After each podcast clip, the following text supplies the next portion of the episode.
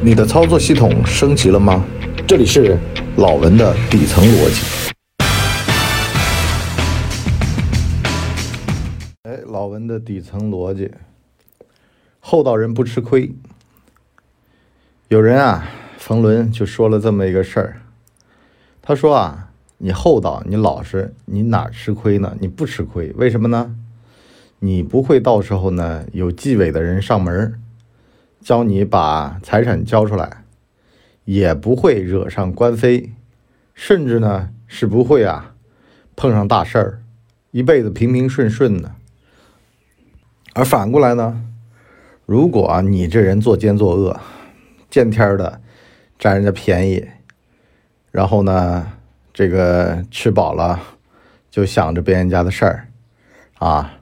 那么就容易呢惹上是非，那么大奸大恶之人呢，就会有更高的维度的大奸大恶来惩处你，啊，因为呢你这玩意儿是触犯到别人利益了，而老实人、厚道人，他多多少少啊在自己的本分里面做事儿，你就算是得罪人吧，那也是人家把你逼急了，兔子急了也咬人，所以呢从于情于理上呢，他最后他是不得罪人的。而且呢，他这辈子碰上的事儿都是正常的，而不是像你们这种歪门邪道，说老八孩子，你们好好做人啊，我先去坐几年牢，就这种。还有种说法呢，是说呀，人呢要飘早点飘，二三十岁的时候飘呀挺好，为什么呢？这会儿呢你飘完了之后呢，有反思。重新做人，三十岁开始出发挺好，因为呢，很多人三十岁还没明白事儿呢，你该经历的都经历过了。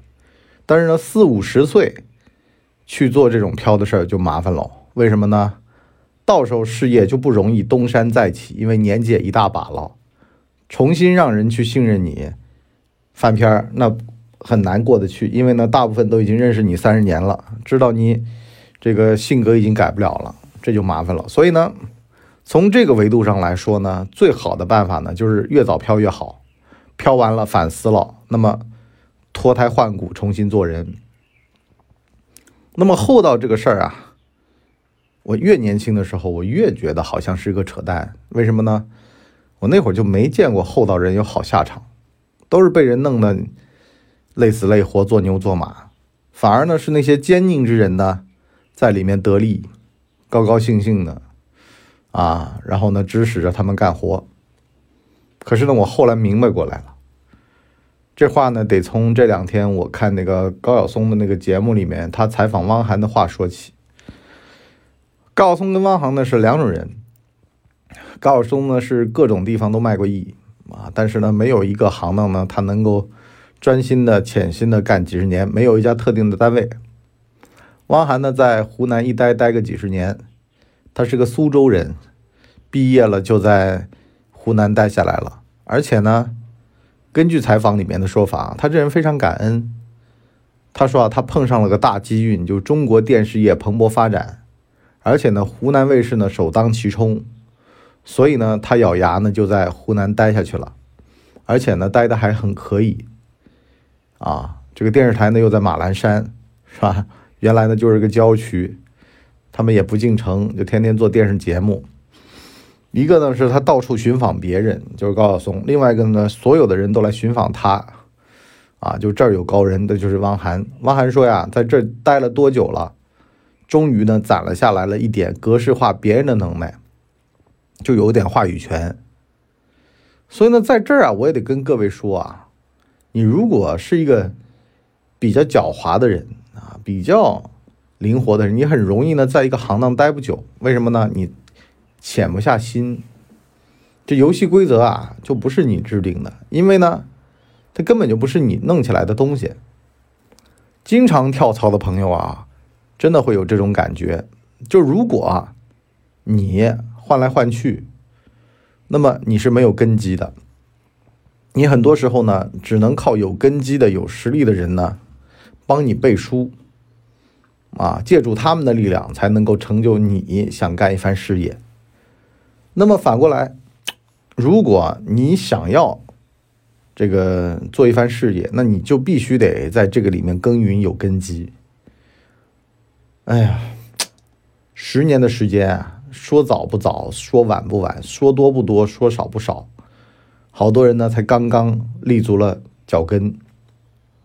十五年的时间，二十年的时间，可能才刚刚能够把一个行当给吃透。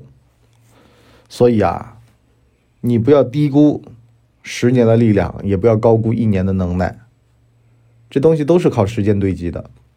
表面上看起来好像互联网行业高歌猛进，速度非常快，实际上都是要靠那些在原行业耕耘了几十年的人的基础，把这个行当给拱上去的。你说纯粹找一堆新人，他干不成事儿，都是得从什么星星饭店啊、大华饭店经里面挖出来，然后呢，让他去带领这些人冲锋陷阵。所以呢，行业经验还是非常重要的。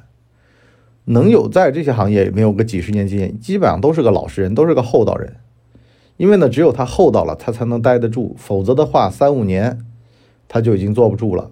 如果他不够厚道。当然了，也有人抬杠说：“波叔啊，你这么一说吧，好像，哎呦，我必须在这个行当里多待个多少年了，啊，我这个收入啊有限，我必须得朝着收入的方向去。如果我就这辈子挨饿受穷，我咬牙切齿的我干，那我也行。可是我有一家老小的呀。其实啊，从我的角度上来讲啊，你就比如说像你伯叔本人。”啊，我们这种这代人的感受是什么呢？就是你真正的能够出去挣了大钱，跳槽越跳越好的也没几人，好多时候都是这干点那干点，把心态干差了。所以呢，如果你在一件事上面没做出头，没冒出头来，我希望你呢能够再咬咬牙坚持坚持，因为呢，只有你有一件事通了，你才能一通百通。就跟小孩学习一样的，这小子如果呢尝到了学习好的味儿呢，他注定是个学霸。如果他一直得其门而不入，浅尝辄止的话呢，就算他有一次考高分他也未必次次能考高分因为呢他不知道这里面有什么好处，得了什么便宜。这就跟呢你跑澳门去赌博一样的。表面上看呢，大家都是机会公平的。你是百万富豪啊，你是亿万富豪吧？我是一个屌丝，我们俩只要能上这张台，那么我们都是平等的。可是呢，亿万富豪拿着这个钱，他不当钱，还是继续回去忙他的营生。而你呢，如果在这个赌桌上挣了一百万、两百万，你怎么想？你总觉得自己的运气非常好，还来再搏一搏，最后呢赔进去一百万。什么意思呢？中了彩票，有的人呢觉得彩票这钱吧不当钱，不当回事儿。但是呢，更多的人呢会觉得说彩票这钱太厉害了。可是呢，中了彩票之后呢，你怎么驾驭财富这事儿呢又摆到了案板上。如果驾驭的不好，亲戚朋友来借钱，老外不是有部电影叫呃呃这个 Lucky 嘛啊叫叫什么乐透啊。就中了彩票之后的故事，就这样啊。亲戚朋友来借钱，借不借？哎，你都发了财了，你借不借？我当年跟你关系这么好，按照发财日记里面二哥对小宝说的一样的，别人怎么说我都行，你不行。当年可是我把你带到深圳的，你哭着喊着求着我带你来发财，我带你来了吧？然后宋小宝一听，哎呦，就你知道穷人的这个面子呀，比天都大。为什么呢？因为穷人都是互相取暖着过日子的，啊，都是你接济我点儿，我接济你你你点儿，啊，十个弯儿九个盖儿啊，大家都是互相帮忙。那你话都说到这份儿上了，那要不然就绝交了。所以呢，被这种关系和情面绑架，那就把身家全都给二哥了。当然了，后来是二哥发了财，二哥要没发财的话，你这钱就打水漂了，就。你自己的努力就从头开始了，这就是穷人的这个命运，对吧？当然喽，这是电影啊，真正的来你家借钱，你真别借，死都别借。为什么呢？因为就算是他当年对你的恩情，那按当年的这个市价来还，人心不足蛇吞象。你现在给他那么多，你以为他会落你好吗？啊，就跟我们这个做营销做久了的会发现啊，你越帮这个人，这个人越将来越不是东西，说起你来咬牙切齿的，因为呢，你帮他，他总觉得要合理化自己被人帮忙的这个经历，就会说呀，当年帮我帮的不够，反而呢是帮过你的那个人呢，他以后还会继续帮你，因为呢，他觉得当年他帮过你，反正呢再帮一次也不嫌多，所以呢。像我现在有的时候啊，帮别人的忙啊，我都会收一收，就看看对方的这个念力。如果他都觉得，哎呀，帮不帮无所谓，所以呢，就是你自己不坚强，谁替你勇敢？有的时候我就不是张嘴啊，我都不主动，我看看你自己有没有这念力啊。你如果三请四请的，三顾茅庐的，那我帮个忙可以。这也是诸葛亮当年。考验刘备的这个决心，你到底要不要成事儿？你别他妈都说啊，你自个儿不想成事儿，完事儿呢，天天出去说我要创业，我要创业，好了，拉几个草台班子，弄弄完了就他妈是吧？骗完了钱，好了，这就不是创业。所以呢，我看看你念力一次、两次、三次，到第四次了，那算了，那我知道你念力够了啊，这个我来帮你。一两次的我不帮，为什么呢？这个太便宜了，它不值钱。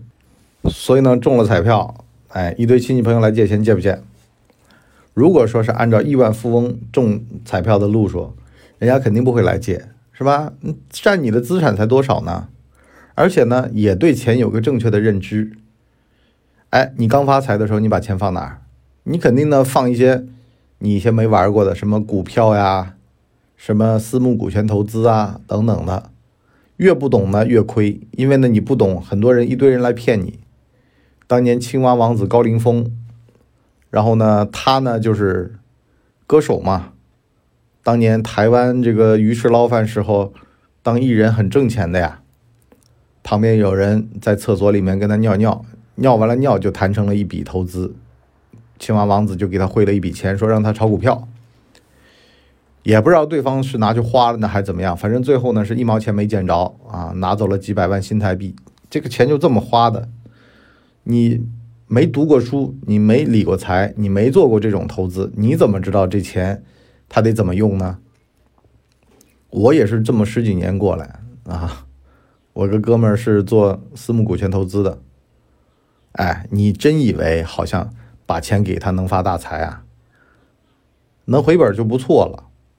为什么呢？因为私募股权投资资啊，实际上就意味着他把手续费挣走，这三五年时间。他把你这个钱赚了一圈儿，完事儿呢，不挣钱的可能性也很大。为什么呢？因为有的项目不一定需要挣钱，还有暴雷呢。你以为这几年有很多的这种私募，它是让你有钱人资产保值增值啊？它其实是割韭菜的啊。只不过说呢，这个他割普通人的韭菜吧，他觉得呢不够行侠仗义啊，就是劫富济贫去了呗啊。所以呢，真正的聪明的，他一般就会买债券，啊，买一些固定收益，就低风险。为什么呢？当你特别有钱的时候啊，你的精力有限，最重要的是买一些低风险的啊，买一些就是大额的。你甚至包括现在中国的这个负利率债券，在欧美非常的受追捧。为什么呢？你大额的，你总不能去买房子吧？你这么多钱，你社保，你养老。你只能买这种固定收益的债券类的，然后呢还能在二级市场交易的，就是灵活性越高，流动性越好，这玩意儿对他们来说是越好的，因为什么时候也不知道要不要用钱，而不是那些一放放进去五六年、十来年这种私募钱，我现在都不放啊！我现在在想什么玩意儿啊，是吧？你拿我的钱去他妈做生意啊？你配吗？对，就得这么去思考问题。啊，越有钱，你越得学着抠，学着算。那么中了彩票了，你这个命里面成不了钱，说的不是说你真正的命成不了钱，而是你这个思维你装不了钱，装不住钱，你心里藏不住事儿。啊，逢人就让别人知道你有钱，可实际上呢，你得慢慢变富。人接受你有钱啊，它是有个过程的。你今年啊手上戴个表，明年弄个车，后年慢慢来，一年一年比较好，人家就觉得你是啊这个他看得上的人。可是呢，你突然爆发了，那别人就是欺你有，笑他无了，对吧？人性的恶就出来了。你还当他面，他没饭吃，你有肉吃了，你一边吃肉一边端碗，一边在那吧唧嘴，你让他听到了，心里面多难受，他还饿着肚子呢。这迟早有机会要弄死你啊！去小报记者那儿啊，各种各样的去诋毁你，有一堆呢，是吧？如果你长得白点，就说你当小白脸。傍富婆吃软饭，反正他就各种各样的猜忌，各种各样的就是来攻击你。所以呢，这个时候啊，就得厚道啊，就像我说的一样的，你装傻充愣啊。比如说回老家啊，那个《山海情》里面说，我爹说了不能高调，当个扶贫干部，开车开到离村子蛮远的地方，下路走路回去。这真实生活当中有的，比如说福耀玻璃的这个。董事长，一方面呢极尽奢侈，厂里面装修的贼好，这玩意儿是自己住的要舒服呀，三千个平方嘛，好像他儿子曹辉说：“哎呦，因老板叫曹德旺嘛，说你这玩意儿我住不惯，我一百多方最多了。可是呢，老头儿出了厂到厂对面吃饭，就吃那种小砂锅，几十块钱一个菜那种。啊，然后呢，为什么呢？”生活方式随大流，千万不要这个逆水行舟。身边的工人、这个亲戚朋友都会觉得你这大老板接地气，说人话、办人事儿，是吧？而且呢，你如果是个上位者，就比如说在亲戚这种春节嘛这种局里面，你越是混得好，你越得呢低下头来。为什么呢？因为人啊。往往是势利眼，但是呢，真正的一堆势利眼当中呢，出现一个不那么势利的，里面那些底层的人，他就会转移矛盾，他不会来攻击你。这就像什么呢？这就像在这种贵族的名人圈子里面啊，出现过陈道明这样的，对于底层非常客气的人，那真正有什么风吹草动的时候，对陈道明的下手会轻点，甚至呢是绕过他。所以啊。富人有钱了干嘛？行善积德，因为呢，行善你帮助了穷人，那穷人就对你没有下手的口实，没有这种所谓的就是啊反攻倒算的那个时候的那种控诉了。所以有钱了必须得先做慈善。你比如说像古天乐啊，在中文互联网界都封神了。再比如说在圈内，刘德华是吧？扶植过宁浩。吴亦凡扶植过李雪琴，是吧？你如果在你的资源的范围内能帮帮人，那何乐而不为呢？但是前提是什么呢？帮远的不要帮近的，远的呢就是新人，就这人不明一文的，就跟那种单位里面的老领导提拔、突击提拔一样的。你别提拔那些世家的，那些世家是资源置换用的。可是呢，领老了，你要退休了。那你就必须得提拔像这个宋运辉这样的草根出身啊，然后呢又有才能，能带着这个厂呢能够再发展个几十年的这种带头人。为什么呢？你要留下一笔财富，在你未来你子女在进这个厂的时候呢，他能够感恩戴德。你一定要找到感恩戴德的那个，而不是呢那个吃了半饱。你再给他一碗饭，他也不珍惜。所以呢，什么叫厚道人？反句话来说呢，也就是说，你要让别人看到你是个厚道人，你是滴水之恩当涌泉相报的，你不是白眼狼，你不是喂不熟的那种人。这样的话呢，反而对你的前途更加的有利。所以呢，要装傻，要冲愣，别让人看出来你的锋芒，甚至是呢，让你让人看出来你是个憨厚的人，铁憨憨啊，让人没对你没那么大的戒心。然后呢，在做事方面呢，又给人看出来你这人呢是有追求的，啊，所以呢，这玩意儿做人啊，它是个模糊智能，它不能那么精确，啊，你必须呢让别人觉得呢，好像你这人又重义气，但是呢又有原则，所以呢，每个人出来的面相都不一样，但是呢，有一个前提就是什么呢？厚道，厚道是唯一的通向。顶级的这种资源的钥匙，为什么呢？因为你只要这个比较精明，比较有心计，别人看在眼里，他以后跟你合作的时候，提拔你的时候，肯定会心里面打个问号。这人以后会不会卖了我？可是呢，忠厚老实的，或者叫厚道的，他就没这方面的问题。这就像什么呢？就像西贝的那句口号一样的：闭上眼睛点，道道都好吃。你闭上眼睛跟他相处，他都不会坑你。到这个效果的话呢，他基本上到时候临了了，最重用的就是你。当然了，我们是把其他的条件都撇掉啊。那当然也有那种资源置换的东西了。可是我们是草根，我们没有任何的资源，我们唯一能够贡献的，他就是个厚道。没办法了，是吧？你但凡有点办法，你也不会走厚道这条路。我说的是唯一没有办法的人，像我这种的人，我只能走厚道的这条路。那只有这个选择。好了，我们今天这集就先聊到这儿。我们下半集呢，跟大家聊聊啊，怎么样才能做出厚道的这个所谓的人设啊？你如果说。往后退一步，那叫傻；往前走一步呢，那就是装傻。装傻会被人看出来的。你狐狸装羊，你死的更惨。他先找出来咬咬死你，为什么呢？因为都你这么演，那我这儿啊，大家都把我当傻子看了。可是呢，如果说你往后退一步，你是个羊，那也没机会，因为呢，你没有那个身上。所谓的冲劲儿、狼性，要做一只憨厚的狼，关键时候你才能亮出獠牙。所以呢，这个时候呢，你这个人的好歹观就摆在了案面上，得让大家看见。好，我们加三百跟大家聊这，呃，我们下半集跟大家聊这个。好了，今天就先到这里，我们下期见，拜拜。